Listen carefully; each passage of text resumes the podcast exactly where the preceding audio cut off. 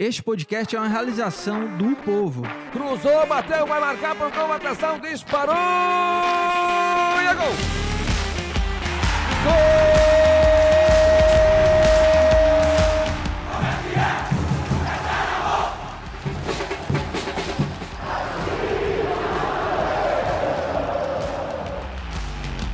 Fala rapaziada, é hora de Footcast, o podcast do torcedor cearense.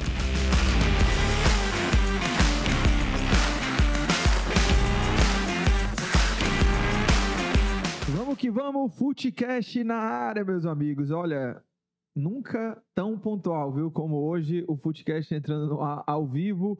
Eu, Lucas Mota, Thiago Minhoca também por aqui, como sempre. É como falou aqui o Fernando Calado, viu? Ele já deixou Como uma mensagem. falou Fernando Calado. É, ele Ótima- já- Ótima frase. Ele já deixou a mensagem dele aqui no chat. Bom dia, vamos lá, Batman e Robin, para começar o programa, viu, Thiago Minhoca? Esse é o Batman, né? É, já vim fantasiado né, uma vez de Ah, Batman. é verdade. É. Bem, que a- Inclusive, foi hoje- Carnaval, não foi aquilo ali? É, hoje o- eu vou entregar os presentes do Dia das Crianças, né, pro meu filho, porque ele É, o com a meu mãe. tá previsto pra chegar É, hoje. e um- pode chegar, eu não tô em casa. É, né? Eu não sei como é que vai ser. É, não vai receber, mas um dos presentes, inclusive, é um Batman, tá? Um Batman que fala. Cara mexe o, o braço ele fala.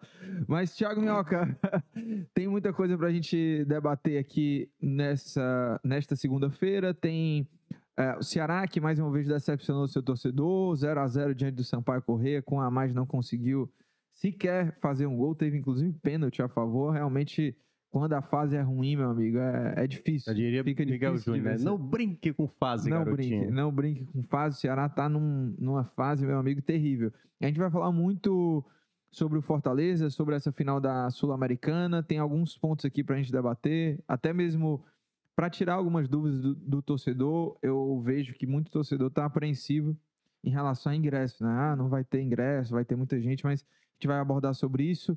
Vamos falar, claro, sobre essa final, algumas outras informações sobre essa final da Sul-Americana, falar sobre o duelo também entre Fortaleza e Vasco. Fortaleza voltando a campo aí pela Série A, né, na Quarta-feira. A gente vai falar sobre isso. E a gente vai fazer também, Thiago Minhoca, um debate aqui sobre o elenco do Ceará. É, sobre quais jogadores, na nossa opinião, deveriam ficar ou não.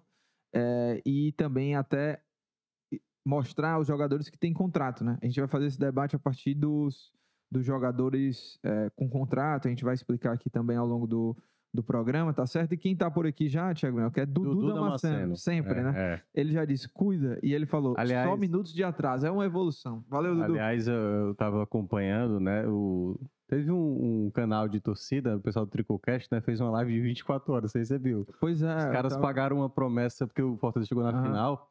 Eu vi até lá que o Dudu participou e tal. Cara, mas 24 horas de live, meu amigo. Eu, tipo assim, eu já fiz live de 6 horas e tal, assim.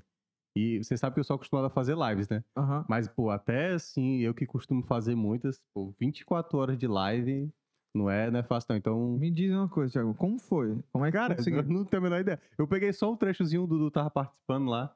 Eles ficaram jogando e tal. E o, o Tricocast é mais resenha, né? Eles, eles trabalham mais com a resenha, então eles ficaram lá jogando e fizeram tier list, os, os maiores é, ídolos do, do esporte. Aí estavam discutindo lá se o Messi era o. Enfim, tava no mesmo hall de Pelé, de Bolt. Até isso eles. É, eles não, fizeram falaram. várias coisas. Pô, 24 horas. Dá pra falar de muita besteira até muita coisa importante, né? Mas pagaram lá a promessa. É, meu amigo, 24 horas. 24 no ar. horas no É, ar. haja, haja assunto, A hein? pessoa de começar agora Haja for raça até também. 9 horas da, de amanhã. Não tem, não tem, né? Não tem cabimento. É, mas, Thiago Minhoca, nós não vamos fazer 24 Não, horas, não. longe disso, né? Inclusive, é, já fico feliz que a gente consiga entrar no horário, né? Exatamente. Então, Hoje a gente começou gente- 9 e 2. vai uns 40 minutos, no máximo 60 minutos de, de papo. E já peço aqui pro pessoal já deixar o like, né? Se inscrever aqui no nosso canal do Povo. É, aqui, agora o canal que, inclusive, tem Esporte do Povo, de segunda a sexta, de 11 a meio-dia. E tem também o Trembala, também tudo aqui no YouTube, de 12 horas às 13, o Trembala e o Footcast toda segunda, a partir das 9 horas ou qualquer outro horário aí, perto disso, que a gente Uhum. entra atrasado. E os episódios, eles ficam disponíveis também nas plataformas de podcast, tá? Boa. Então, procura lá, você que gosta de ouvir é, por áudio também, né? Baixar e tal. E de repente você que só escuta a gente por áudio, vai lá também no YouTube que o episódio está gravado lá com imagem. E falando em podcast, meu, o Esporte do Povo também é podcast. Sim, né? sim. Todos, todo dia, Hoje tudo é no fim podcast. da tarde, os o programa. Acho que ah, ainda, tá, ainda, do ainda Esporte é do pouco Povo tá tem que lá. fazer mais podcast. É, né? que podcast sobre comida. É, podcast poderia, sobre poderia. locais da cidade, filmes e séries. Que Eu gente- teria muitas dicas. Aliás, tá? eu tô sem gosto de lugares viu? insalubres. Eu gosto. é, essa é a minha. Disso eu sei. Disso É, eu sei. eu Cê- gosto de- o seu, cê- o seu, Você tá com uma coisa preta no seu olho, É, tá? meu acho que caiu Eu do outro lado, do outro lado. É. né? Mas é, quem gosta de, lugar, de lugares insalubres, pode vir que eu, que, eu, é, eu- que eu dou boas dicas, tá? De lugares insalubres, insalubres na cidade. Tiago Melco, vamos começar aqui para valer, falando sobre o Fortaleza.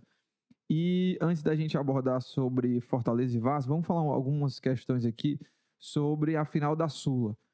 Primeiro, é, sobre esse receio do torcedor em relação a ingressos, né? Uhum. Porque é o seguinte, a Comebol divulgou os valores e os locais no estádio para cada os setores. E aí tem uma categoria de ingresso, que é a categoria 3, que está custando 30 dólares, né? 30 É, dólares. que é isso. pros clubes, né? Isso, para os clubes. Então fica atrás de um gol, dos dois gols, né? um lado da torcida do Fortaleza e a outra da LDU. Nesse setor, custando 30 dólares, que é exclusivo para os torcedores dos clubes finalistas, é, são 3.500 ingressos, certo?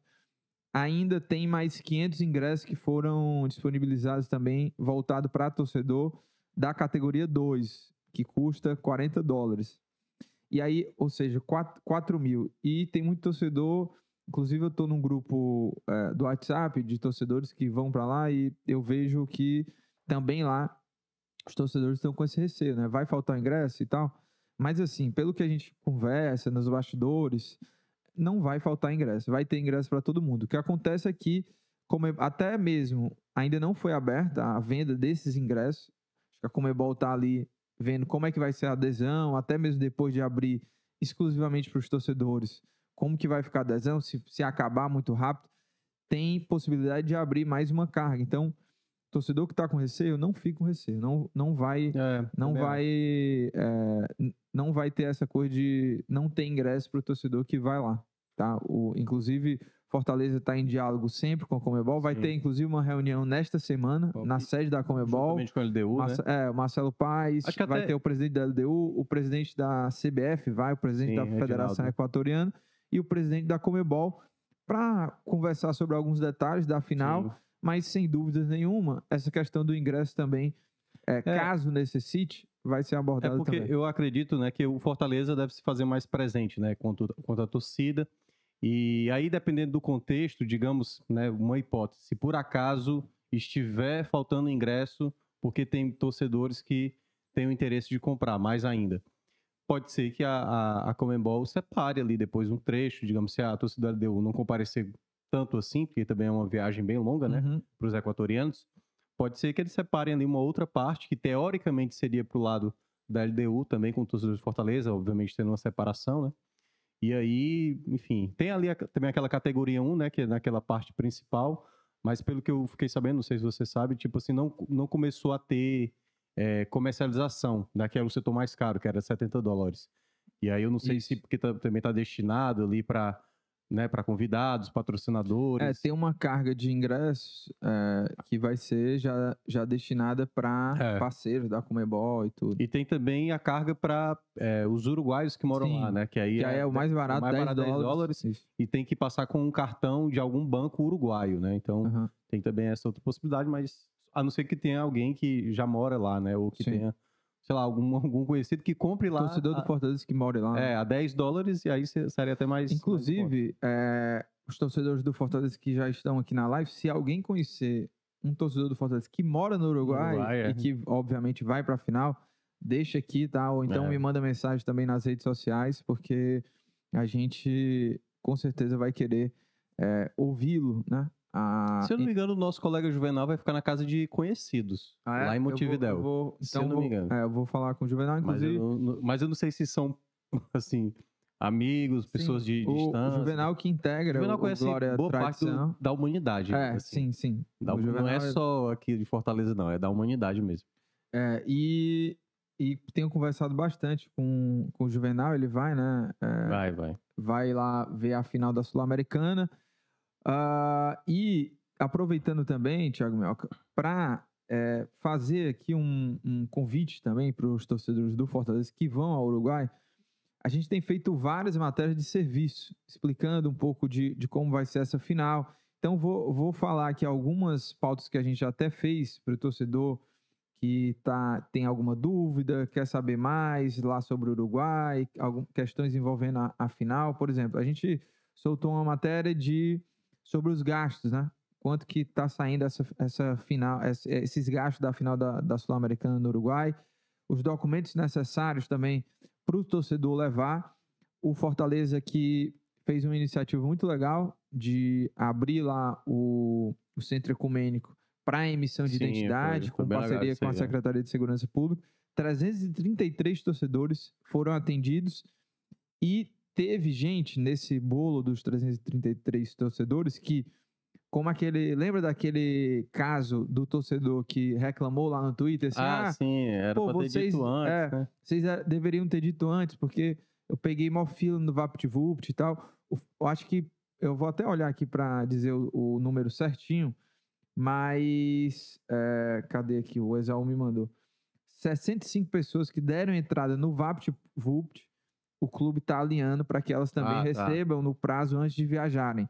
Porque quem foi atendido lá no, no Fortaleza, na, na sexta passada e no sábado passado, já vai receber agora quarta-feira, 13 horas, já vai ser a entrega, ou Hum. É, seja, é muito rápido, rápido. é. Então, torcedores que também procuraram o VaptVupt, estavam naquele receio lá de não receber, o Fortaleza também é, É. mexeu os pauzinhos aí e o torcedor Aliás, só vai receber. gerar uma, dar uma recomendação, né, para você que estiver comprando ou já comprou um pacote de, de viagens para o Uruguai, tenha todos os cuidados para saber se está tudo ok, se, se quem está oferecendo realmente é Ah, é, confiável. tem Porque isso. assim, deve ter também gente, assim, a gente sabe que acontece situação Não, de tentar vender ingresso quando na verdade o ingresso não é o real. não, e, e tal. Então, também eu- é, eu sei que a empolgação tá grande, mas tenha cuidado, É. até porque você tá gastando dinheiro pesado, não vai entrar em nenhuma E é enrascada, não. importante que todos os ingressos eles são, serão vendidos pelo site da Comebol. Isso. Então o torcedor vai É. lá, compra não lá. vai comprar de, de cambista, não, é. terceiros, né? É.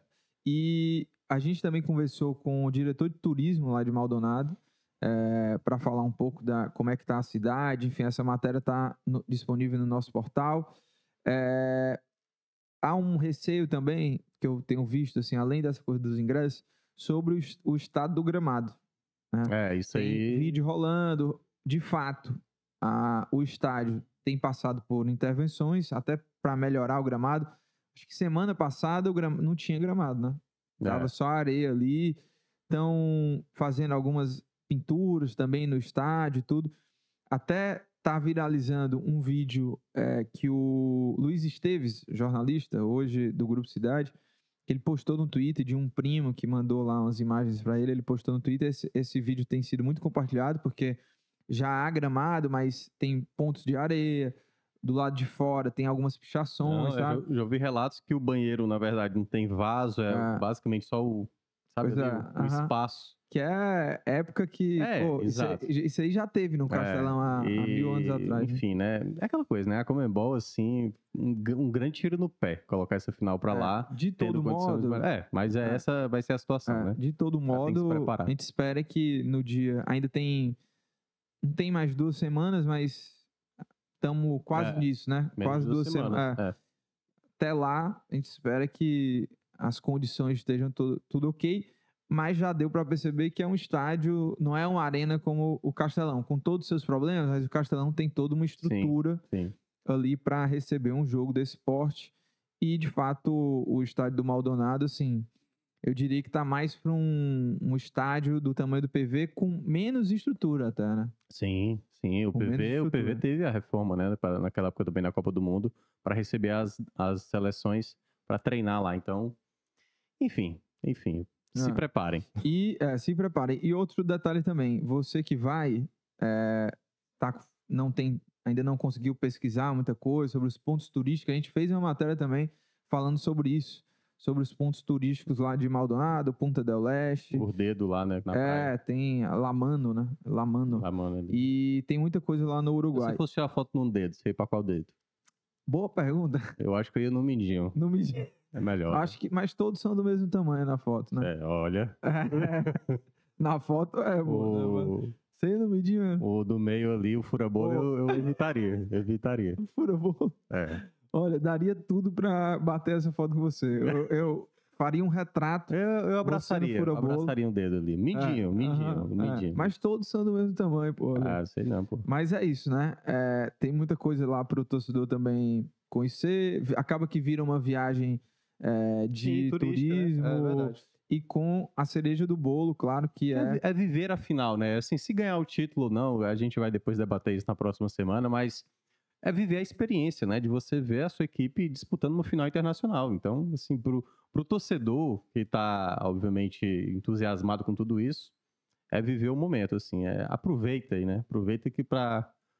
Enfim, eu acho que, acho que a torcida tem tudo pra para fazer uma bela festa, né? Nessa Não, sem dúvidas. E também já é, faço convite também para os torcedores do Fortaleza que a gente vai fazer uma grande cobertura lá na final da Sul-Americana. É, vamos com a equipe recheada para lá e a gente vai mostrar todos os bastidores dessa final, tá? Então, desde o momento que a gente estiver indo pro, pro Uruguai, a gente vai estar trazendo os bastidores no, no Instagram, inclusive no Instagram do Esporte do Povo, tá? Arroba Esporte do Povo. Se você não segue, segue lá, que a gente vai estar fazendo o dia a dia, meio que um diário de bordo por lá, mostrando tudo dessa final. A gente vai chegar bem antes, inclusive, lá do dia da final.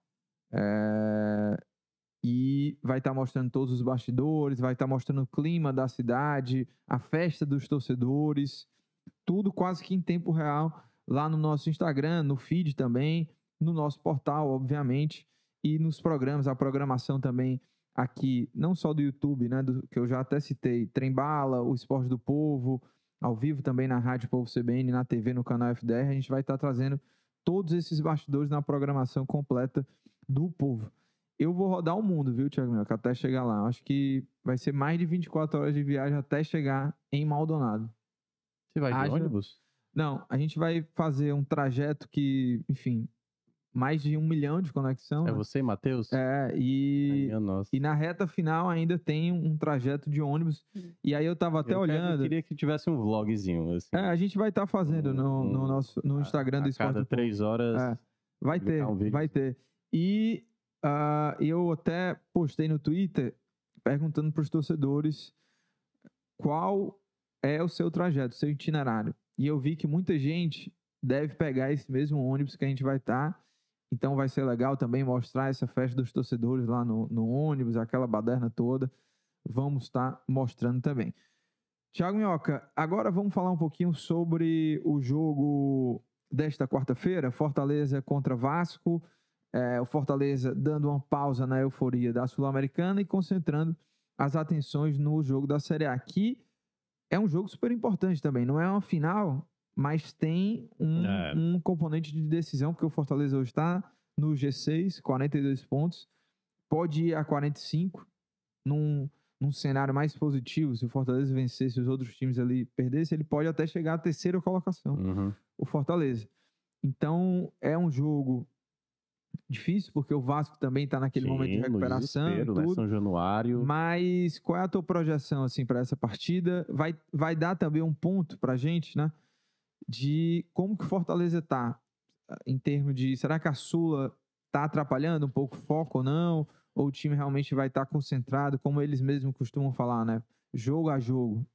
É, eu, eu acredito que esse- esses jogos antes da contra a LDU, né, que vai ser três, que é Vasco, Bahia e depois o Botafogo, eu acredito que o Voivoda nos dois primeiros, tanto esse jogo contra o Vasco como também o jogo contra o Bahia, acho que ele vai tentar colocar o máximo que ele considera o ideal. Então podemos ter o time que entrou como titular contra o Corinthians e também contra a equipe do, do América Mineiro, né? Foi o último jogo antes da pausa para a data FIFA. Possivelmente esse time vai entrar em campo. A dúvida, porque assim, tem muito jogador pendurado. Pode ser que muitos deles, ou alguns deles, pelo menos não vai enfrentar o Bahia por questão do terceiro cartão. Então, acredito que ele vai manter a força máxima, até porque eu entendo que muita gente vai assim, pô, tem que poupar, não pode perder jogador contra a LDU, mas se você poupa demais também, assim, já foi 10 dias sem ter jogo.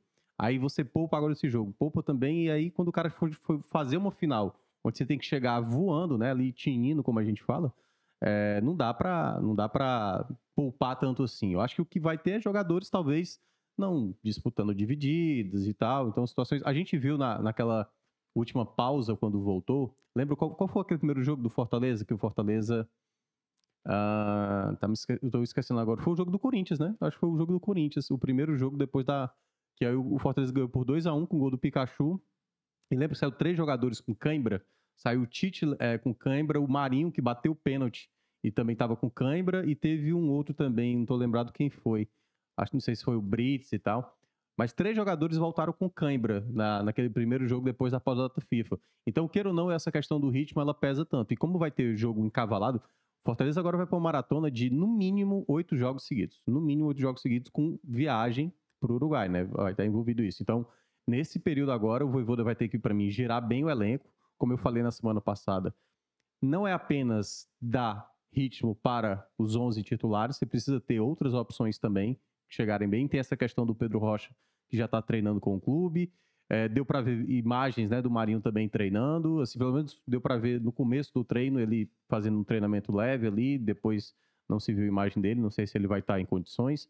Mas em todo caso, o Fortaleza precisa ir dando ritmo a boa parte do elenco. Acredito que o primeiro jogo contra o Vasco vai ser um jogo difícil, porque o Vasco está muito na necessidade, São Januário vai estar aquele caldeirão, e a gente sabe muitas vezes que é um jogo mais adverso, mas o Fortaleza, eu acredito que vai tentar buscar vencer. Assim, o difícil é tentar meio que ter a cabeça no jogo, né? Imaginando que. Hum. Mas é isso, é tentar esquecer. Assim. O, o, é ideal é, é esquecer a, o... a Sul-Americana, pelo menos é, a gente não, a, a, gente já viu em alguns outros momentos assim o Fortaleza com alguma dificuldade assim de, é, de não, não, não, diria de foco, mas talvez de competitividade, por exemplo na temporada passada que a gente viu isso, mas era muito mais por conta do elenco. Eu é. acho que o Voivoda ele consegue é, fazer um trabalho junto ao elenco muito bom assim, de manter o foco, de planejamento.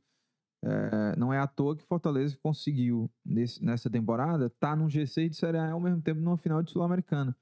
Então, você vê na, nos próprios números, né, que o Fortaleza em nenhum momento prior, não é que priorizou uma ou outra, mas se manteve competitivo uhum. em todas as competições. É. E agora eu só não entendi se para esse jogo contra o Vasco, se você eu acho que ele vai lançaria uma, um, não, mas eu... você lançaria uma equipe alternativa ou não? Porque não, eu, eu, iria de força máxima também. Eu, faria. Acho que tem que são jogos que é, não é um, um, jogo teste para sul-americano. Assim. Uhum. Assim. Claro que esse, todos esses jogos vão servir de laboratório, Sim. mas é um jogo para foco total na Série A é. agora. Tem que fazer esses três pontos, até mesmo para criar aquela gordura quando o time tiver ali para o jogo do Botafogo, até é chegar no jogo do Botafogo até com uma segurança uhum. de você ir para o jogo da Sul-Americana, mesmo que você não esteja dentro do G6, mas que você esteja ali ainda no bolo muito forte. É, além de ter, vamos lá, né, passar rapidamente, Tinga, Brits, Tite, Pacheco, Alexandre, Zé Wellison, Pikachu nesse momento, Poquetino, Guilherme e Lucero, considerados 11, bem, né, eu acho que talvez esse é o time que vai entrar contra o Vasco. É muito importante Fortaleza ter o Caleb também é, entrando bem nas partidas. O próprio Galhardo, que jogou muito bem contra o América Mineiro, né? Foi muito bem a, a importância dele ao entrar na partida e dar as duas assistências. Você ter possibilidade também de, quem sabe, recuperar um desses atletas. Eu acho que talvez o Marinho, que é o que tem talvez a lesão mais, mais a última que teve, né? Porque a, a do Pedro Rocha acho que vai precisar de mais tempo, ritmo, muita coisa aí para o Pedro Rocha talvez se encaixar para esse contexto. Aí você tem né, o Pedro Augusto, você tem o Sacha. Então, eu acho que o jogo do Grêmio, aquele jogo onde o Fortaleza segurou realmente, né? Só o Pikachu jogou como titular naquele jogo, já seria o substituto do Marinho no jogo da volta contra o Corinthians. É... Naquele contexto, antes do jogo, se você fosse falar, talvez o torcedor não tivesse muita confiança mais no Dudu, no próprio Escobar, né, que assim não chamava tanta atenção. O Crispim, por exemplo, né, um jogador que talvez o pessoal não acreditasse tanto. E deu para ver, tipo, o Tobias Figueiredo, que foi bem na partida. E aí, depois do jogo do Grêmio, passou o torcedor a ter de novo uma confiança no elenco de uma maneira geral. Ah, não, dá pra gente conseguir. E claro, tem que fazer uma certa ponderação, que foi apenas um jogo, que realmente o time jogou muito bem. Mas o Fortaleza tem elenco suficiente para fazer uma boa rodagem de elenco. Então eu acredito que esse jogo do Vasco, especificamente, vai ser força máxima. Como tem, como eu falei, tem muito jogador pendurado. Eu acho que o jogo para fazer a mesclagem é o jogo do Bahia. E aí o jogo do descarte, quando eu digo assim, o time que vai entrar em campo titular contra a LDU, talvez esse time não vai entrar como titular contra o Botafogo exatamente no jogo da próxima terça-feira, né, que passando essa semana na outra. Então, eu acho que eu acho que vai ser mais ou menos nessa lógica que o Voivoda vai estabelecer. Então, força máxima contra o Vasco, possivelmente ali algumas peças vão ficar de fora por conta de cartão para o jogo contra o Bahia e aí na terça-feira aí considerado o time reserva que não vai enfrentar a LDU, pelo menos o time titular. É, aqui no chat no YouTube, o Rondinelli Araújo fala assim: bom dia, tem que dar rodagem ao Caleb na meia Sim. e o Machuca na ponta. Ah, e o Machuca também, que eu não citei, né? Eu citei.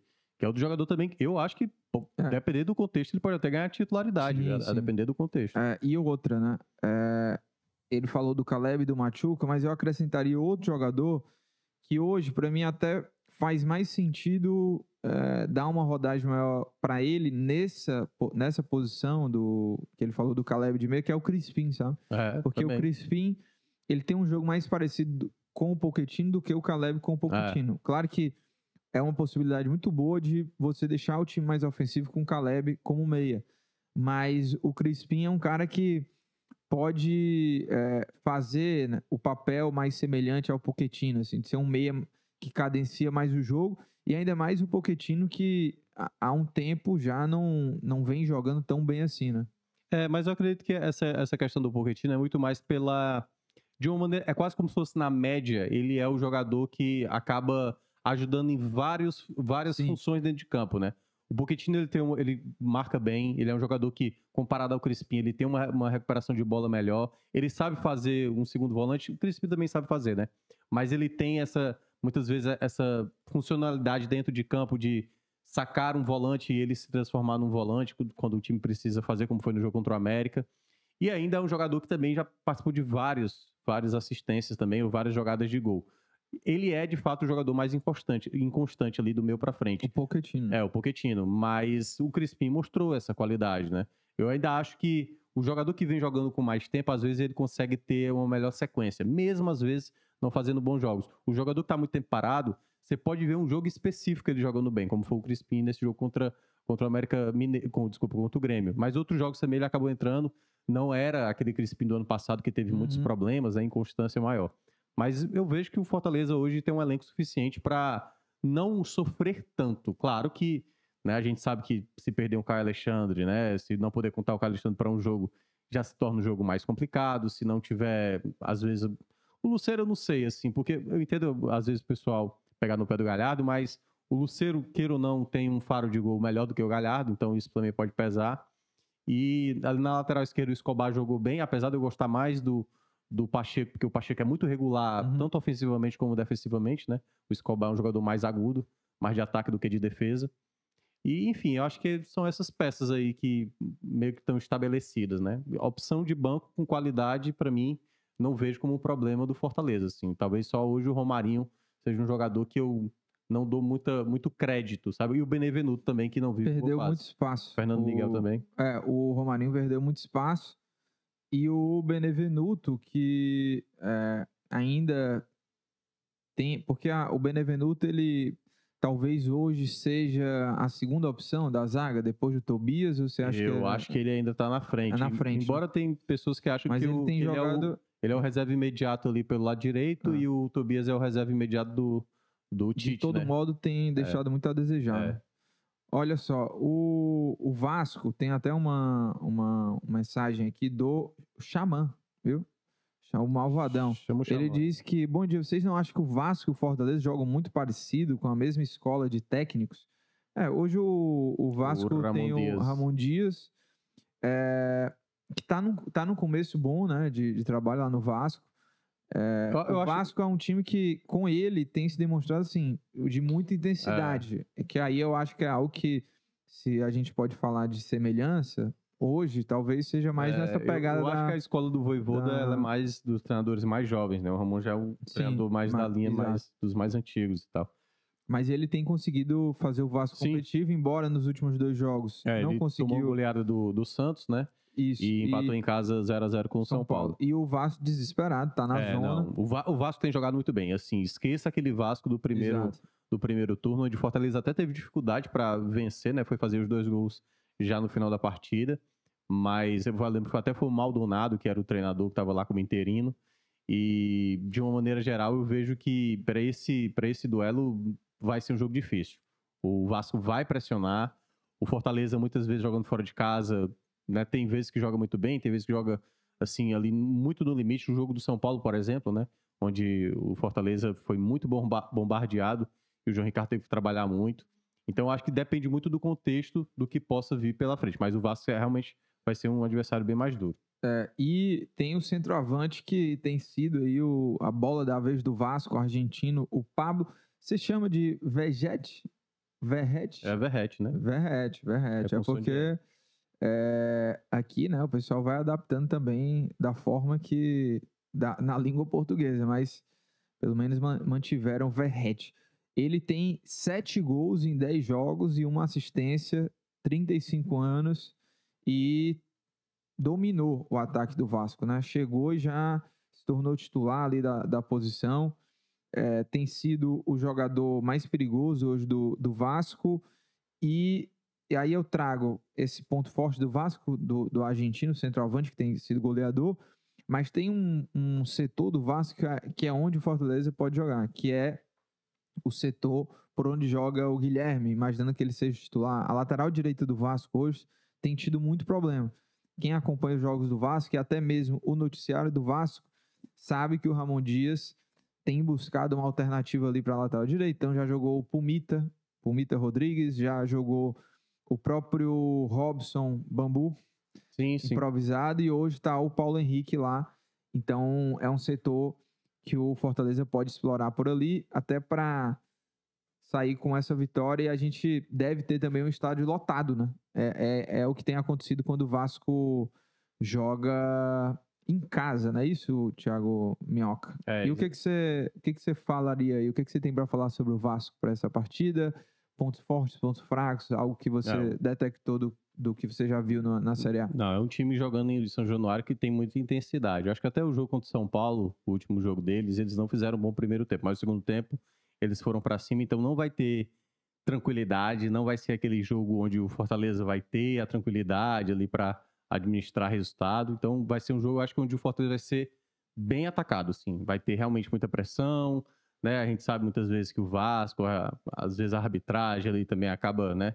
É, o Vasco, às vezes, até conhecido nos últimos anos, tem muita penalidade a favor deles, então o Fortaleza tem que ter muito cuidado e precisa né, ser também agressivo. Muitas vezes o Fortaleza gosta de ter a bola para desacelerar o jogo, eu acho que é, em parte é importante, mas tem que ter objetividade. Às vezes o Fortaleza fica muito com a bola, mas não agride tanto o adversário.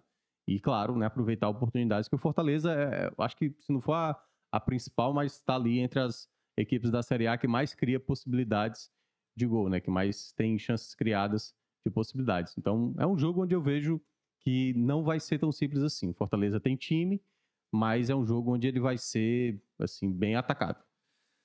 É isso, Thiago Minhoca. Deixa eu ler aqui algumas mensagens ainda. O Vini também falando que o Pedro Augusto também precisa de rodagem. Ele fala também que pode esperar o Fortaleza tomando cartão, caminhão de cartões contra o Bahia. É, vão aproveitar para zerar os cartões de todo mundo contra o Botafogo. O Ricardo Mascarenhas falando time titular contra o Vasco. Ele- faz a programação, né? Time titular contra o Vasco, misto contra o Bahia e um terceiro time é, de reservas contra o, o Botafogo. Botafogo. Essa, esse é o planejamento dele. Fortaleza que faz. São mais três jogos, né? São três jogos. Três jogos, né? É quarta, Va- sábado e Vasco, terça. é, Vasco, Bahia. E na terça-feira da semana que vem, o último jogo antes de viajar. Joga na dia 24. Eu Estarei é. chegando no. Ah, você vai chegar na terça lá? É, depois de uma maratona, né? Você vai é sair aqui que dia? Não queira saber. Não queira Não saber que você vai se desesperar.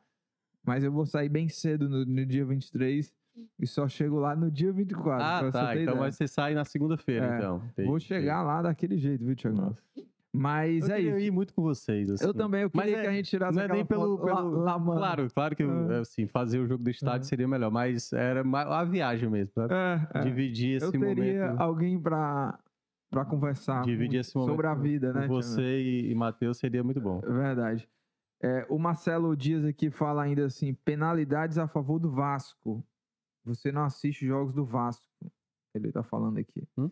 É, não entendi. Mas enfim, tá, tá lido, né? Aqui o, a mensagem do Marcelo Dias. Você tem mais algum ponto a destacar do tricolor do Não, PC? não, acho que agora é, é aquela coisa, é preparação, né? Esses três jogos aí, o Fortaleza jogando, a cabeça, claro, tem tá E- um pouco voltada nisso, mas tem que, tem que também pensar na Série A, né? É um- Porque você não pode deixar também essa É. ficar tão distante, né? Agora sim, né? O Fortaleza, espero que eh, tenha aproveitado o máximo possível desse período, porque agora entra já na maratona até a Uhum. final, né? Um ritmo frenético. Diferente até da LDU, que jogou. eh, o último jogo foi no dia 8 de outubro, só vai jogar agora dia Foi 22. contra O Delfim foi? Isso. É, o último jogo foi contra o Delfim, empate. 0x0, né? É, e aí vai jogar agora no dia Domingo. 22, isso, domingo, Domingo. contra o Emelec, que é o É. último jogo do, da LDU. E aí a LDU, por exemplo, pode entrar tranquilo com reserva É, mesmo. eles vão ter dois semana. dias, né? Dois dias Chegam, é, chegam no mesmo dia, tá? Do, É. que, o, do que o Fortaleza. Na quarta, Então, né? Na É, quarta-feira. dia 25. Isso. né? Mas, assim, eles vão ter né, dois dias de diferença de- do jogo dele pro Fortaleza, mas como o Fortaleza vai poupar, não sei se a LDU vai poupar, porque o jogo do LDU é contra o Emelec, né? E a LDU, não sei se está garantida, acho que não está garantida não na Libertadores do próximo ano. A chance dela é via Sul-Americana, mas se eles forem vice, eles vão ter que lutar também pela vaga na, no próprio campeonato equatoriano, né? Então eles não estão garantidos, precisam lá, tá? Eu acho que tem que ganhar o, o clausura, né? Porque é o campeão do Apertura e o campeão do Clausura que acabam indo para a competição, né? Para Libertadores, para a fase de grupos. Boa. É, vamos passar a página, falar um pouquinho também do Ceará. Inclusive, estou vendo aqui, Thiago Melcan, antes de falar sobre o Ceará, que o Floresta anunciou o seu novo treinador para a temporada Surian, né? de 2024.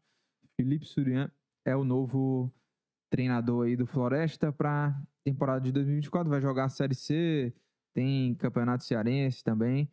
E mas o foco principal aí do Floresta para o ano que vem, sem dúvidas nenhuma, é a Série C. Tiago Minhoca, vamos lá, vamos falar um pouquinho também do Ceará. É, o Ceará que decepcionou mais uma vez jogando em casa. E, de antemão, eu queria que você, você foi ao estádio, você estava na cobertura, fez o jogo lá do Castelão. Antes de falar sobre o jogo em si, o que, que você viu? Só você viu lá que lhe chamou a atenção dos bastidores daquele jogo. Um dos pontos que eu até queria que você falasse, que mostra hoje é, esse ambiente do Ceará, essa relação com a torcida. Primeiro que o estádio completamente vazio. Né? Foi o pior público do Ceará na Foi. Série B. É, chegou no E- nível lá quando tava retomando, né? Uhum. Os jogos, porque No na época tinha... do ano. Não, de- da, da pandemia. Ah, sim. Assim, o- a última vez que o Ceará tinha colocado um público tão pequeno foi naquela época que quando voltou, voltou com Uhum. restrição, né? Não, não era liberado o estado Deu completo. quantas mil pessoas? 6 mil e uns pouquíssimo, quebrados. É, é, não chegou a 7 mil, não. E você estava me falando que é, em determinado momento lá do jogo, os jogadores foram querer É. cumprimentar a torcida e a torcida vaiou. É, porque teve um momento lá, né, que é o, o de praxe, né? Os jogadores vão lá e tal, aquecem, e aí quando chegam, lá se cumprimentam, tiram a foto, e aí depois, como é de hábito, né? Os jogadores vão lá cumprimentar a torcida. Só que na hora que foi tentar fazer esse gesto, quando eles começaram aí, a torcida começou a vaiar, ou seja, nem mesmo a torcida que se predispôs aí, né, a- ao Castelão, foi com intenção de, não, estamos aqui para apoiar. Não, estamos aqui porque realmente insatisfeito com tudo que aconteceu. Então, teve esse primeiro, essa coisa inusitada, né? Vaias, o torcedor muito impaciente. Claro que em certa parte do jogo, né, tava ali tentando o máximo, torcendo para que saísse um gol, mas o que a gente viu realmente durante o jogo foi o torcedor muito irritado e teve vaias no intervalo, vaias maiores ao final da partida. O Ceará tinha feito uma promoção de ingressos, né, também, é, por conta também do Dia das Crianças e tudo mais. Então tinha muita criança lá que deu para deu acompanhar. E teve outra uma coisa no estado, que é aquela coisa, cara, é impressionante como a, as pautas do Ceará, assim, qualquer coisa que você pense, assim, imaginar do Ceará, as coisas meio que vão pro negativo. Porque quando terminou o primeiro tempo, eles colocaram imagens, porque o, Ah, o é, Ceará teve tava esse detalhe. na semifinal da Copa do Nordeste, né, do- de futsal. E o, e o Ceará tem um futsal muito forte. E a equipe, na hora do intervalo, toma um gol, pô. E aí até teve E vídeo. na hora que saiu no telão, foi... Foi, colocou no telão e, e o time acabou sendo eliminado. É, acho que foi eliminado, né? Acho que era, era jogo único. E, e aí perceba, né? Assim, até mesmo assim, as coisas que eles tentam ah, colocar uma coisa, uma coisa positiva, ah, o futsal que tá bem, aí o time foi lá e acabou sendo eliminado. Então, assim, é, tudo hoje no Ceará, Lucas, o que a gente percebe é uma coisa que deixa o torcedor cada vez mais desanimado, mesmo com esse público. Vamos lá, né? A gente pode até considerar, é bem pequeno comparado ao que o Ceará é, é possível, mas mesmo assim, né? 6 mil pessoas saírem de casa para acompanhar uma equipe que já não tem chance alguma, por tudo que aconteceu durante a semana, né? A maneira como o elenco foi muito cobrado, né? Na matéria até do, do nosso ex- ex-colega, né? Aqui de trabalho, o André Almeida tinha postado, jogadores se manifestaram. E até eu tinha essa curiosidade para saber como é que seria o comportamento do time dentro de campo, né? Porque depois que teve isso e os jogadores se manifestaram, né? Tudo aquilo dizendo que não tinha nenhum tipo de atrito com o, o próprio eh, Wagner Mancini. eh, eu senti na escalação, Lucas, que isso já era uma tentativa de resposta. Uhum. Porque eu não esperava que o Wagner Mancini, para esse duelo, trouxesse alguns jogadores do último jogo contra o CRB. Na prática, ele fez três trocas, porque uma delas já era forçada. O Breno já não jogaria por conta da suspensão. Então ele mudou, que para mim eu acho que foi a primeira coisa inusitada. O Richard voltou para a meta do Ceará depois de muito tempo sumido, né, como Uhum. estava. Verdade. E ele até mencionou a razão, ele até disse que queria contar com o Richard desde quando chegou. E quando o Richard até estaria possivelmente apto para o jogo do CRB, ele teve um problema familiar e não deu para viajar para Alagoas para esse duelo. E aí ele voltou a aparecer. Então essa foi a primeira mudança. A defesa, eu achei que ia ter mudança, porque a partida de Lucas Ribeiro e Pagno Sá contra o CRB foi assim algo de não dá, não tem situação nenhuma para esses dois zagueiros continuarem. E ele manteve, ele manteve os dois. E assim, aí eu já acho que. Eu, eu não, não sei qual argumento, pelo menos o, o Mancini não falou essa questão. Ele disse até que os jogadores estavam ali, né? Pois é, mas aí, eu, assim, nesse caso aí é, da zaga, por exemplo, não tinha, não tinha nem reserva. Assim, não, né, não tinha banco. porque ele, ele meio que botou os outros zagueiros jogando outra função, né? Sim, sim. Léo Santos jogando de volante de novo, o David Ricardo jogando de lateral esquerdo. Porque podia ele ter colocado o Formiga na esquerda, ter colocado Sim. o David Ricardo. É porque assim, eu acho que Pagno Sá, principalmente o Pagno Sá, né? Assim, ele vem realmente de uma temporada desastrosa, assim. Desastrosa. então- Agora, o que me deixa assim. É... O cara faz uma temporada desastrosa e ainda leva a faixa de capitão. A faixa de assim. capitão, é, É por isso que eu tô uma- dizendo. Eu, eu, se- é assim, a impressão, sabe? Não é informação. A impressão que eu tenho é como se, tipo assim, esses jogadores precisam responder daquilo que foi insinuado durante a semana, de que tá tendo algum atrito aqui com o treinador, entendeu? E eu acho que a, a impressão que eu tive foi essa. Eu vou manter, porque se eu, digamos, se o Pagno Sá fosse afastado, opa, é um dos jogadores que tá tendo problema com o técnico, entendeu? Então a impressão que eu tive na escalação que ele colocou em campo foi mais ou menos essa. Por exemplo, o Saulo Mineiro, que também saiu, e o Kleber apareceu. Outro jogador também foi meio que inesperado no time titular. O Kleber jogou até relativamente bem, só que é aquela coisa, é o relativamente bem comparado ao que o Kleber é, de uma maneira geral, né? Então, assim, é por isso que na coletiva, e eu até acompanhei a coletiva, que eu fui esperar o Horácio, eu, eu voltei com ele, ele mencionou vários pontos que ele gostou, assim, da maneira como o time, pelo menos, foi um pouco mais vertical, e toda a escalação, né, como, como tava, né? Era um time muito ofensivo, né? O, o Giancarlo jogou de volante, aí ele colocou o Eric jogando como meia, é, aí jogando mais aberto o Barleta na- do outro lado, jogando o Janderson, que também foi outra novidade. Então já era um time ofensivo. E teve um determinado momento, né? Depois que o Ceará perdeu uma penalidade, né? Assim, impressionante como as coisas realmente não acontecem. E foi uma penalidade até bem destacada. O jogador deu né, uma quase uma cotovelada ali na, na altura do pescoço do David Ricardo. Depois da, da cobrança perdida, o Mancini, Lucas, colocou mais gente ofensiva. Ele sacou os dois laterais, o Varley e o David Ricardo, para colocar mais jogadores ofensivos. Ele colocou o Pedrinho, o Pedrinho ficou basicamente como se fosse. O Janderson ficou mais ali como um ala direito, né? O Pedrinho jogando também aberto.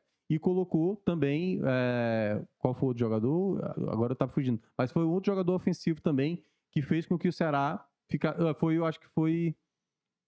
É, agora tá Eu fugindo. vou, eu vou te falar É. aqui quem entrou na partida, porque todas as alterações dele Foi só foi pra pra cima, frente. só Por pra exemplo, cima. o Varley saiu, entrou o Zé Ricardo. O É, David Zé Ricardo Ricardo. saiu, entrou o Pedrinho. É, Saiu o Janderson, entrou o Saulo Mineiro. é. Saiu o Barleta, entrou o Nicolas e o Kleber saiu e entrou o É. Pulga. Teve uma hora, Lucas, que ficou três centroavantes, o Kleber mais adiantado, e aí o Nicolas- e o, e o Saulo Mineiro saindo um pouco mais da área, o Saulo mais à direita e o Nicolas à esquerda. Dois caras abertos, que era o Pedrinho na direita, e juntamente com o Eric na esquerda, com o Janderson fazendo quase que uma ala ali. Então ficou, eu acho que não sei se já tinha saído, mas era um time muito ofensivo. Só que, e, E, aí... a- a- e, assim, taticamente, é, tinha alguma coisa para se aproveitar ou meio que era ali já É, uma era, base era, de, era o abafa. Era, era, resumindo, era o abafa. Tanto era bola na área, teve uma cabeçada do, do, do Nicolas na trave, teve uma defesa importante do goleiro do Sampaio, né? Que eu acho que é o Luiz Daniel, É, que o- foi o bem Ceará importante. Teve uma a mais, deu 24 finalizações, só 7 no, gol, alvo, né? sete no alvo. E E, algumas o- delas bem fracas. É, assim. e o Sampaio nenhuma, assim. É, Nenhuma. O que, que Não, que você achou que o, o Sampaio, assim, né, nos dados do soft score, não deu nenhuma na Nem, foi direção nenhuma, do é gol. verdade. Foram três Mas o que, que você acha que foi fundamental, por exemplo, para o Ceará mais uma vez não vencer? Porque parece tinha todas as ferramentas para vencer. É. Um time frágil, como o Sampaio, um time que, foi, que teve um a menos logo no. no- Jogou mal, o Sampaio boa jogou parte muito do mal. jogo. Jogou muito mal. E o Ceará, É. mesmo com a posse o tempo inteiro, mesmo chutando, não, não conseguiu. Teve pênalti, o Eric perdeu. Não, o que a gente viu é que era um Ceará muitas vezes afobado. Então teve uma finalização, por exemplo, de fora da área do Jean Carlos, que bateu no Nicolas. Aí a torcida que já estava indignada com o Nicolas ficou mais indignada ainda e tal. Então, assim, o que é o grande problema do Ceará hoje, que é tipo assim, esse jogo é quase como se fosse um jogo resposta, que talvez não aconteceu. Lembra muito o jogo do Atlético Goianiense, que o jogo do Atlético Goianiense o Ceará faz bons primeiros 30 minutos, depois do trigésimo minuto o jogo já muda, o Atlético Goianiense passa a ser melhor, e quando o Atlético Goianiense faz o gol, o Ceará praticamente se acaba por completo, assim, né? Que lembrou o jogo do, o jogo do CRB. O que aconteceu no jogo contra o Sampaio? O Sampaio jogou muito mal, mas quando teve a expulsão, o Sampaio passou a jogar de maneira no modo guerrilha, né? Que é tipo, vamos agora, toda bola que tiver, vamos tirar. E era isso, né? Era, assim, era um time que estava tentando o máximo segurar um ponto, porque para eles, né? Tentar manter ali para não cair era importante. E o Ceará, ele não conseguia, apesar do goleiro do Sampaio ter sido o grande nome da partida, ele não chegou a trabalhar tanto assim. Não teve defesas. Acho que teve uns. Além do pênalti, né? Acho que teve umas duas defesas, um chute mais perigoso do Jean Carlos que foi para fora. Mas no geral, assim, né? E a bola na trave do Nicolas, não teve, sabe, aquela jogada bem trabalhada. Era bola na ponta, um cruzamento, e aí muito passe errado. O Janderson, por exemplo, que foi vaiado também pelo torcedor. Você olha pro Janderson, é. Pô, o Janderson, ele, ele deu de tudo dentro de campo, Lucas. Tudo, tudo, tudo. Mas não acertava nada. Era impressionante, assim. Um cruzamento. Ele, num contra um, ele cruzava em cima da marcação, não foi uma, duas, foi umas quatro, cinco vezes. Bola sozinho ali na esquerda, cruzava em cima da marcação.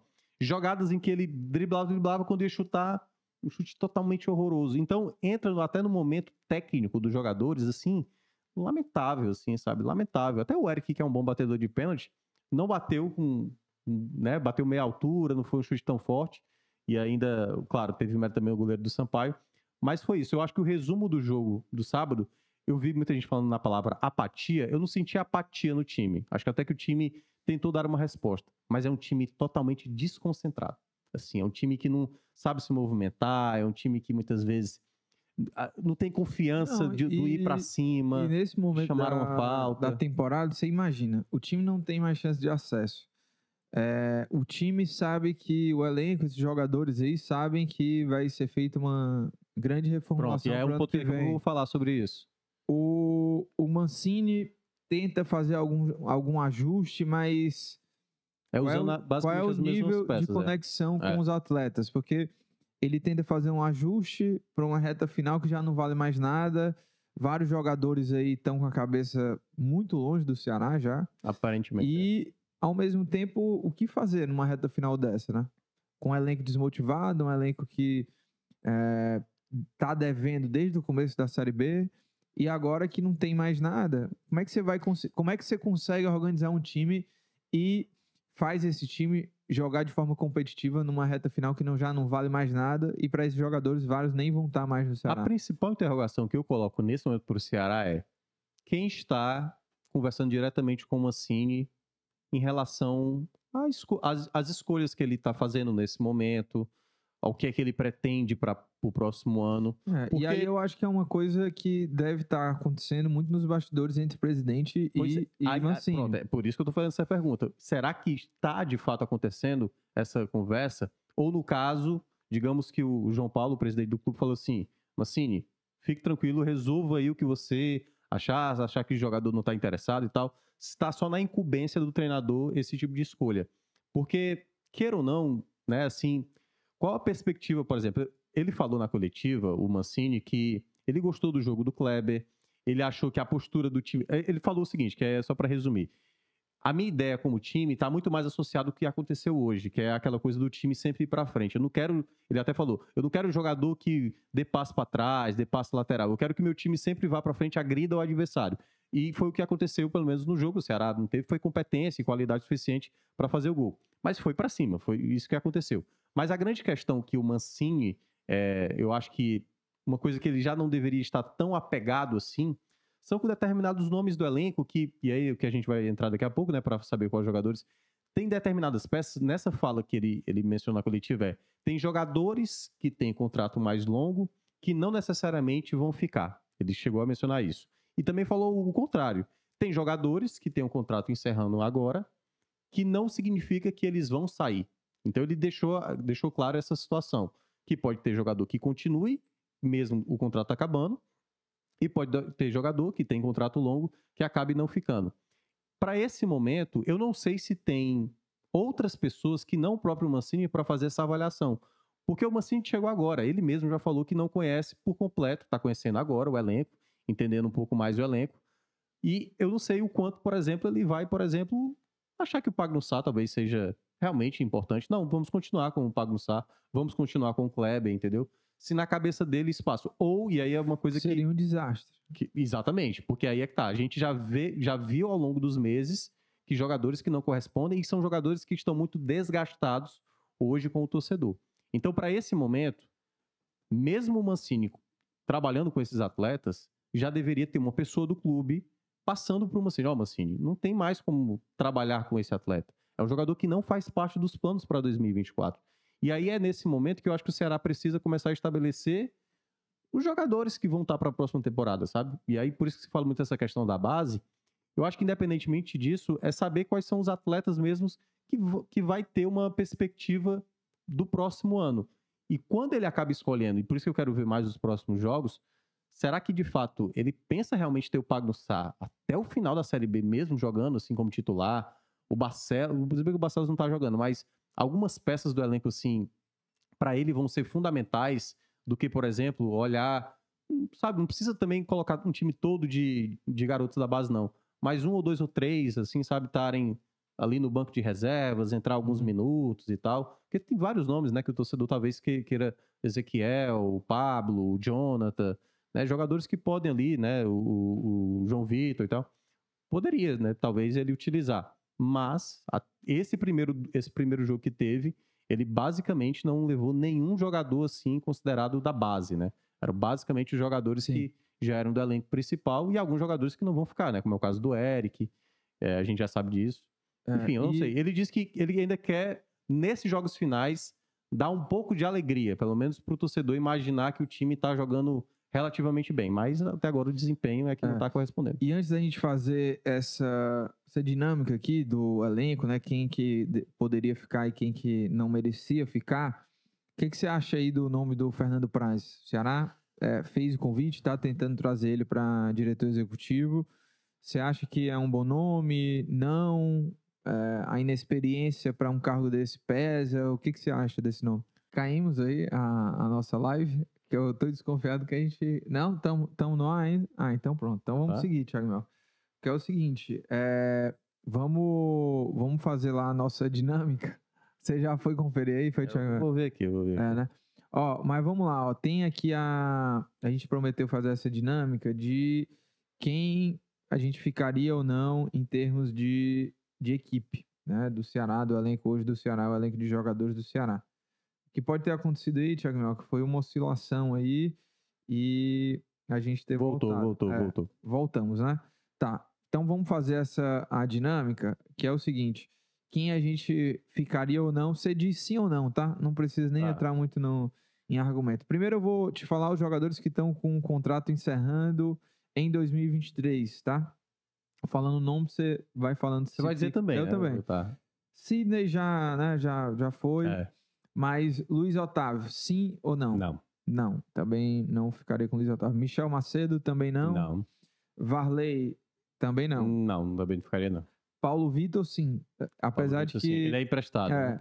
mas, inclusive, só uma coisa sobre o Paulo Vitor é que ele. O Ceará, nesse último jogo, falou que o Paulo Vitor e o Luiz Otávio iniciaram a transição. Uhum. E só um. Acho que o Luiz Otávio merece a gente abordar um pouco mais, que, apesar de ídolo, já vem sendo Sim, desgastado nos tá- últimos Os anos. três anos dele já é mais abaixo. O que, o que poderia acontecer é de o Luiz Otávio ser mantido no elenco, mas já sendo considerado Não, eu- como uma peça É, mas já de mesmo banco. Assim, eu, eu, não, eu não ficaria. mas eu também não ficaria. É, porque eu falo mais tecnicamente falando. Para mim, o Luiz Otávio é um dos melhores zagueiros que o Ceará já teve na história. Fundamental ali naquele período do começo da Série A, uma peça fundamental. Mas já para esse ano eu já não teria ficado. Então não é, não tem a ver com, com que ele até chegou a se defender durante a semana. Para mim, é realmente é tecnicamente falando, ele como atleta já não passa mais tanta segurança como em outros momentos. É, e vamos lá, Kaique Gonçalves, eu ficaria com Kaique, Aí que no eu elenco. ficaria. Todos os outros nomes que eu for te falar aqui, eu não ficaria, tá? Danilo Barcelos, Não. Zé Ricardo, Zé Ricardo, se for o Mancini, eu acho que ele não vai ter espaço, então. Eu, é, mas eu ficaria. Se eu pu- pudesse você ficar, ficaria, ficaria. né? Breno, Não, Maranhão já foi, né? Chay, não. Pedro Lucas. Sim, eu queria, eu queria ver mais. Ele não ganhou espaço, né? Mas eu, eu, eu gostei de. Mas eu acho que não tem clima, né? Ele não, Não jogou, ganha espaço praticamente, né? Bissoli, Não. Não, também não. Eu acho que é até um dos que tá bem claro que não vai ficar. É. Agora vamos para os jogadores que têm contrato até 2024, tá? Richard goleiro, Sim, ainda sim, mas não como o goleiro principal do- da próxima temporada. tá? É, eu não ficaria, eu acho que o- já terminou o ciclo, sabe? Tem jogadores que é, não acho o Richard um goleiro ruim, tá? Mas é preciso oxigenar, assim, É. o Mas eu- ambiente eu- do Ceará. é porque eu sabe? acho que até pela postura, o Richard, eu acho Sim. que é ainda uma voz ativa e consciente muitas É. vezes. Eu acho que nesse ponto, Thiago Pagnussá, não. não, Lucas Ribeiro, não. não, Formiga, não. Você não, não. É assim, é porque eu acho que até o começo dele, mas é porque realmente ele nunca conseguiu ter 90 minutos jogando, né? Ah. Aí você tem um lateral que sempre precisa ser trocado, é complicado, mas não ficaria não. Richardson, Não. também não. Jean Carlos eu ficaria. Ficaria. Ficaria. Ele tá até É. se destacando nesses É, últimos é, jogos, é. assim. Do, do- das atuações É, ruins do time, ele tá um- se sobressaindo um pouco. Nicolas também não. Não. Acho É. que o Nicolas. Vai lá pro Paysandu, será? um cara que vai- inclusive, teve essa... É. O presidente do Paysandu falou que o Nicolas... Se mostrou Quer ir interessado, lá né, e tal. E a gente até procurou a assessoria do Ceará, o Nicolas não quis declarar nada, não Uhum. quis se pronunciar sobre isso. Pedrinho, eu ficaria. Ficaria. Ah, Bruno Ferreira, goleiro, ficaria, mas Eu acho que É, o Mancini, como é que, que. fica, né? Ele eu- até, ele até mencionou na coletiva de que no próximo jogo, que é o jogo contra. Que é o próximo jogo? Eu vou te falar aqui agora. É o Próximo jogo, fora de casa contra o. é Ce- Ceará vai jogar contra o Havaí, tá? fora Havaí, de né? casa. É. Domingo, dia 22. Esse jogo, esse jogo contra o Havaí é, deve o Bruno aparecer como opção no banco, né? Ele vai ter um revezamento de goleiros. O Richard agora é titular e vai estar revezando o Bruno juntamente com Certo. o André Luiz. Ah, Mas eu não ficaria. nem que se o Mancini aceitasse, você não. você- tipo, se não tivesse tido nenhum problema, você não queria ficar com o Bruno? Eu ficaria. É o problema é que essa relação aí, né? É. Mas. Mas eu acho que não ficaria, não. É, é, porque desde- assim, como eu falei, eu eu já tô com o Richard, né? É, você já Aí escolheu eu- o é, Richard. é. Entre Eu- Richard eu Bruno, escolheria eu o eu Bruno. Richard. Ah, David Ricardo, sim. Sim, esse É, Janderson Kleber, Não. não. Eric Pulga, sim. Sim. Você ficaria também? é, Puga também. Aí tem Pelo menos aqui ali pro começo da temporada. jogadores com contratos mais longos. Esses três que eu for falar aqui, todos eu ficaria, tá? Saulo Mineiro, você ficaria ou não? Ficaria. Apesar de, enfim, tem que ter um. Contrato até 2026. Contrato até 2027. Castilho, ficaria ou não? Eu ficaria. Cara, o Castilho ele tem uma entrega muito boa. A questão é que quando não ele... dá pra jogar ele- fora ele- 9 milhões. É, Você vai não, ter que claro que não. usufruir aí. Mas é até- porque quando ele joga mal, ele joga muito mal, assim, sabe? As partidas quando o Castilho tá mal, Pois assim, é, mas. são partidas é, desastrosas, entendeu? Eu acho que. E eu acho que ele, ele, vai, ele vai sempre carregar essa coisa do jogador mais caro que o Ceará Sim, adquiriu.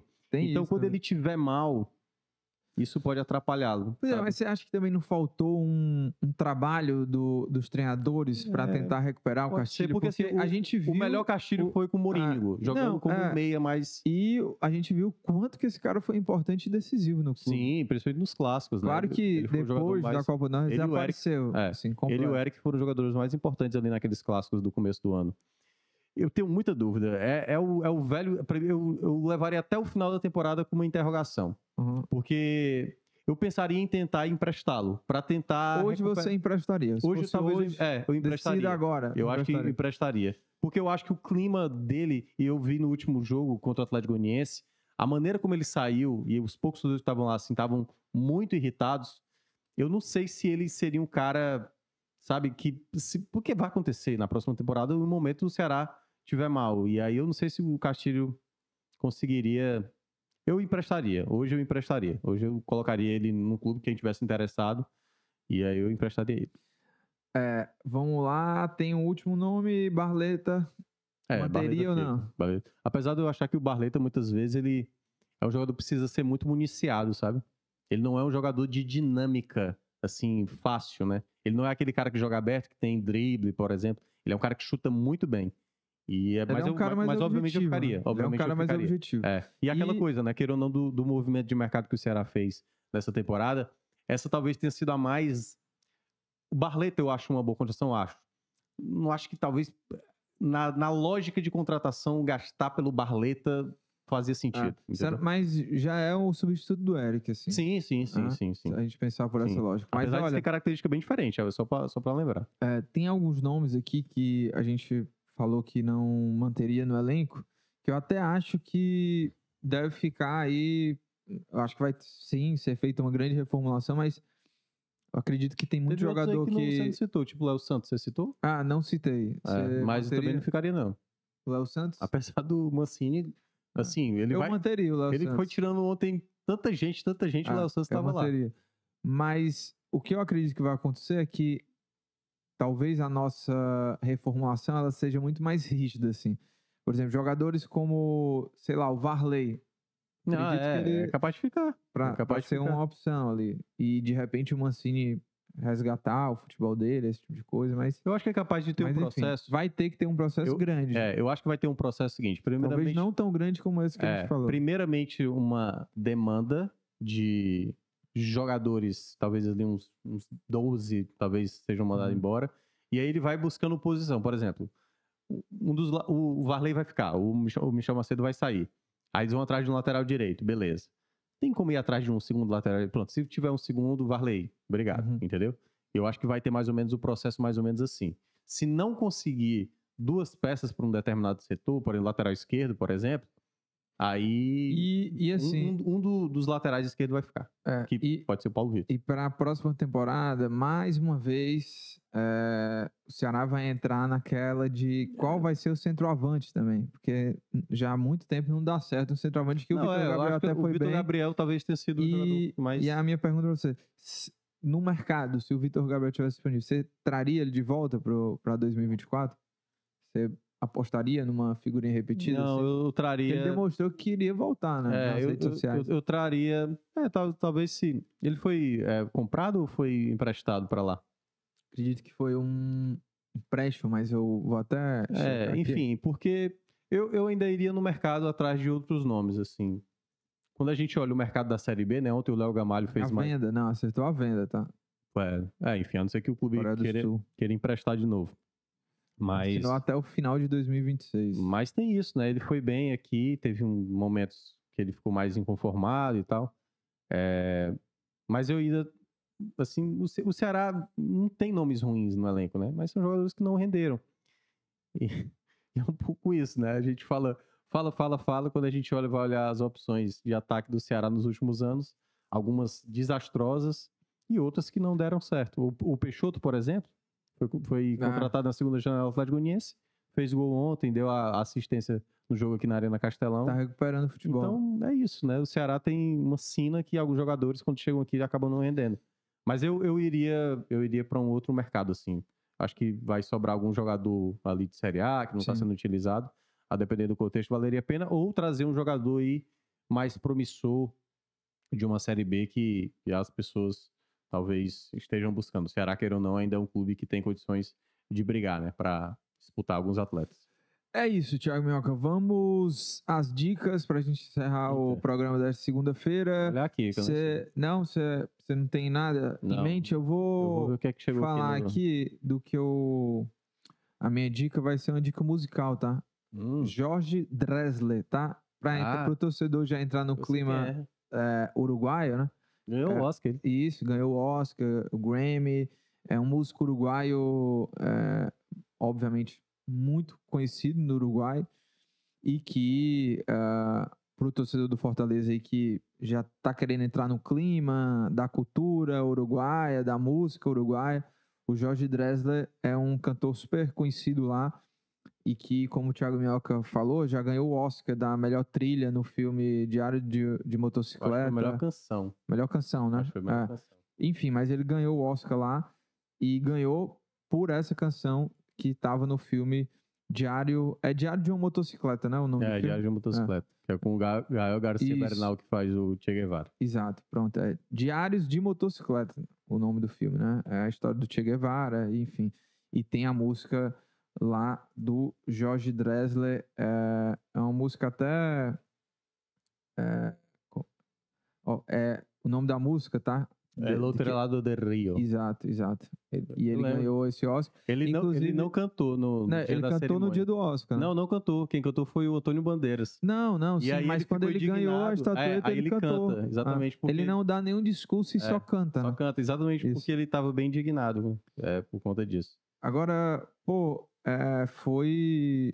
Esse episódio foi bem constrangedor, né? Total. eu, eu total. fico imaginando... é, fico imaginando o Antônio Bandeiras também, assim.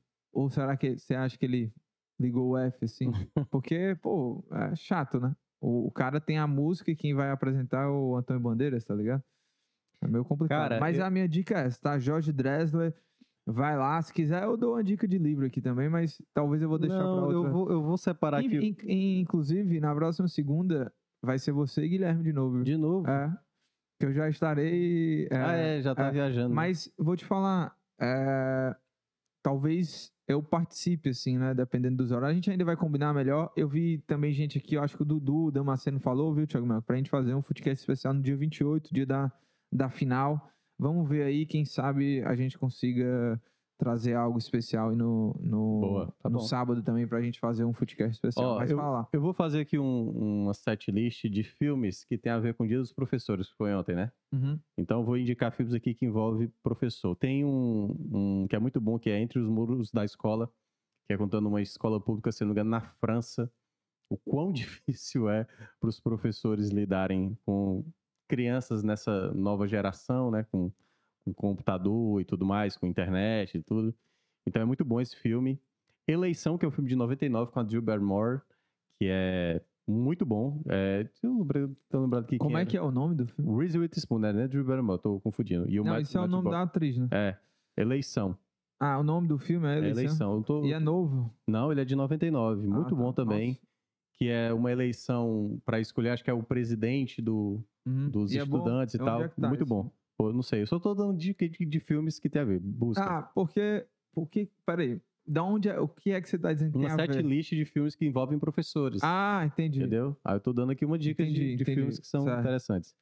Nota Aquela- sobre. aque- Vai, vai. Nota sobre o escândalo com Kate Blanchett, que é maravilhoso, e com a Judy Dent, que é muito bom, muito bom. É, acho que foi o primeiro, a primeira vez que eu vi a Kate Blanchett fazer um papel espetacular. E não é comédia esse. Não, não é comédia, é até um dramazão que ela se Com- envolve com um aluno. ela é Ah, professora é e o se envolve do com um aluno. Nota sobre um escândalo. Boa, boa. É muito, muito pesado. Tem o Homem Racional do Woody Allen, que é Uhum. com o Joaquin Phoenix, que eu né, sou fã. Uhum. Não é um dos melhores filmes do, do Woody mundo. Allen, mas eu gostei muito. Um Mente É, o Woody Brilhante. Allen eu amo eu odeio. Mente Brilhante, que é bastante conhecido, né? com Sim, o Russell sim. Crowe e tal. Esse também gosto, Quer gosto dizer que muito. você não vai falar. tem uma qual? professora, professor, professora sem classe, você não vai dar essa É, tá aqui, ah, professora vai sem dar? classe, tá aqui, mas eu não, eu não gostei muito, não. Ah, tá. Tem Sociedade dos Poetas Mortos, que também é um isso é, clássico, isso né? é o quê? Uma lista sua É ou uma é de lista que eu- outra que eu- pessoa? que eu Porque busquei você que- tá falando que Eu tô aí olhando aqui, professora sem Eu tô olhando aqui eh, de uma maneira geral. Hum. Aí é, eu acho que basicamente isso, né? Eu acho que os filmes. Tem aqui o Professor Aloprado com Ed Murphy, já assistiu? Já, já, nossa. Mas esse não indico, não. É, Mas é, eu, já que você deu uma dica de filme, tem uma dica de filme também, que é o Duas Vidas. Eu assisti Ah, que é novamente. com O o Bruce Willis. Bruce Willis, né? É, o menininho é Que sensacional. ele faz um garoto, né? É, É. o menininho é sensacional do filme, assim, é impressionante, assim, algumas atuações de crianças, como elas são é, desenvoltas, assim, né? Pra, Ah, pra- tem, na ah, atuação, pra mim, Dakota tão jovem Fanning. Dakota Fanning É. é a a melhor criança que já existiu em É. termos de atuação. Mas esse garotinho é muito bom e esse filme é muito legal porque faz você refletir sobre a vida, assim, duas vidas. Eu não sei em qual stream tá, mas é uma dica aí É.